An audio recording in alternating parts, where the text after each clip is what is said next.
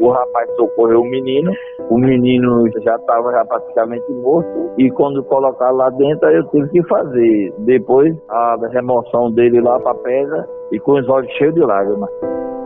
Esse que você acabou de escutar é o Eli Ribeiro, que é maqueiro e trabalha na rede hospitalar há mais de 20 anos. Ele fala de um dos momentos marcantes e tristes de sua carreira, quando chorou ao ver o corpo sem vida de uma criança que tinha sido atropelada e nem ao menos foi socorrida.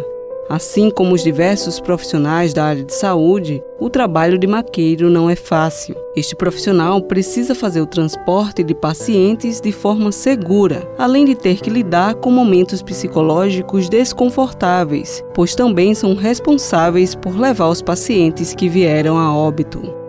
A realidade ainda é mais cruel em tempos de pandemia. E Ali Ribeiro fala como é chocante ver a solidão das pessoas que estão em leitos de UTI sofrendo com os sintomas do Covid-19 eu fico mais sentido assim porque eles ficam lá isolados, né? Aí a gente que tem sentimento, a gente pensa na gente também, né? Que Deus me livre que não aconteça isso nem comigo nem com ninguém. Chegar em casa, eu pelo menos eu chego triste, né? De ver aquela situação dessas pessoas e com esse Covid, e no momento lá a família fica tudo distante, quando vê um óbito, a pessoa chora, se desespera. Eu mesmo fui chocado com a situação, viu?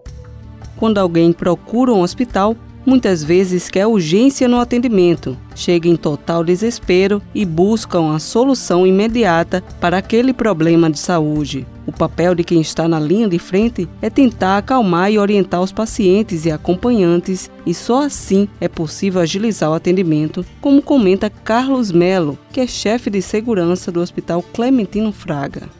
Então a gente se dispõe a dialogar sempre e de preferência logo ao chegar para que as pessoas se sintam mais à vontade e não crucifique o trabalho das pessoas que trabalham nessa área como pessoas que são ou estressadas ou pessoas que não têm total paciência para lidar com o público em geral. O treinamento da gente, ele se baseia justamente no diálogo com as pessoas sempre insistir para que a gente recebesse bem as pessoas, porque ninguém procura um serviço de saúde por distração ou por passeio, procuram por necessidade. Então a gente já tem que saber acolher essas pessoas que buscam esse serviço, para que elas se sintam melhor desde a chegada até a resolução de suas necessidades. A profissão de segurança já lida com riscos diariamente. Mas, hoje em dia, há um agravante, que é o grande problema de saúde que o mundo está vivenciando. Por isso, para o segurança Carlos Melo, é importante que quem se dirigir ao hospital tenha consciência de que é necessário estar protegido, conforme as recomendações da Organização Mundial de Saúde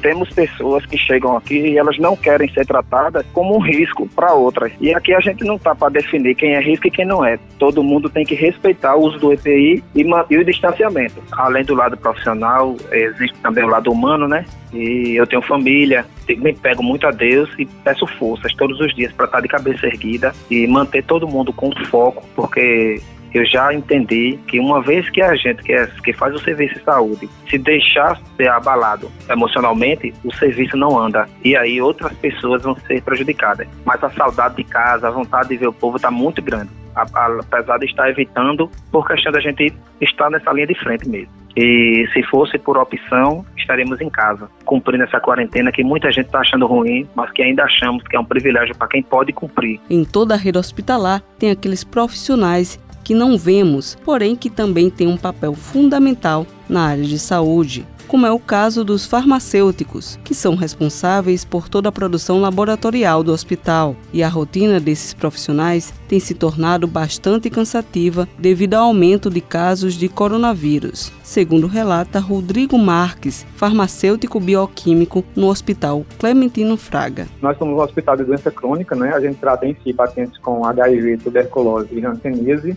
e são pacientes que a gente já conhece o padrão laboratorial deles. Com a chegada do Covid, a gente tornou praticamente um hospital de urgência e emergência com pacientes bem críticos, né? Muitos precisam de terapia intensiva e a gente teve que se adaptar também enquanto laboratório para entender qual é o esquema laboratorial desses pacientes que a gente não conhecia. Porque é cansativo para todo mundo, é estressante para todo mundo, mas um ajudando o outro a gente consegue, digamos assim, cumprir essa batalha. Para a gente é sempre muito difícil quando a gente recebe um resultado que dá positivo, que é de um colega de trabalho. Eu acho que esse é o momento que mais marca a gente.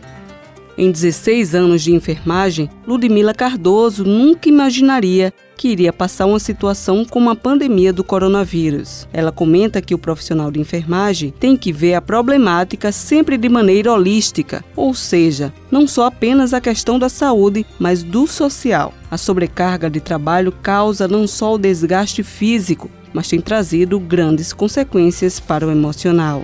Ser enfermeiro tem que ter esse olhar holístico de tudo, não é só a saúde, é o social, é a, a vivência das pessoas ali, tudo deve ser levado em consideração. E sempre tendo empatia, né? Tratar o outro como a gente gostaria de ser tratado. A gente está numa situação em que é muito trabalho, é muito estressante. Colegas que caem no choro realmente, porque a pressão é muito grande. A quantidade de pacientes todos os dias dobram é muito desgastante. É tanto que no hospital que a gente trabalha, anteriormente a carga horária do plantão era 24 horas, teve que ser reduzida para 12, porque mal tem tempo para repouso, que requer muita atenção. Independente da pandemia, sempre há paciente que precisa ir para uma unidade de terapia intensiva, onde se cuida dos casos mais graves.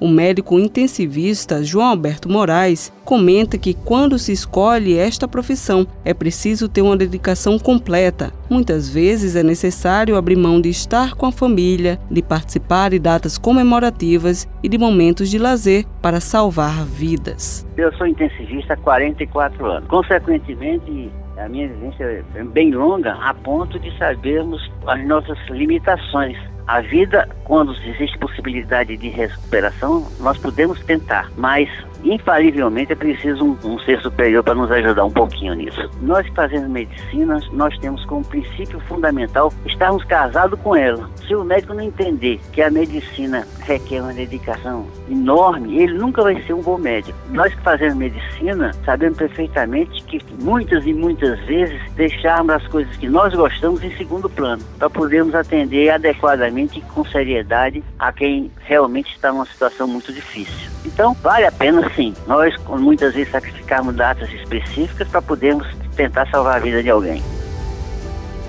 Cibele Correia para a Rádio Tabajara, uma emissora da EPC, Empresa Paraibana de Comunicação.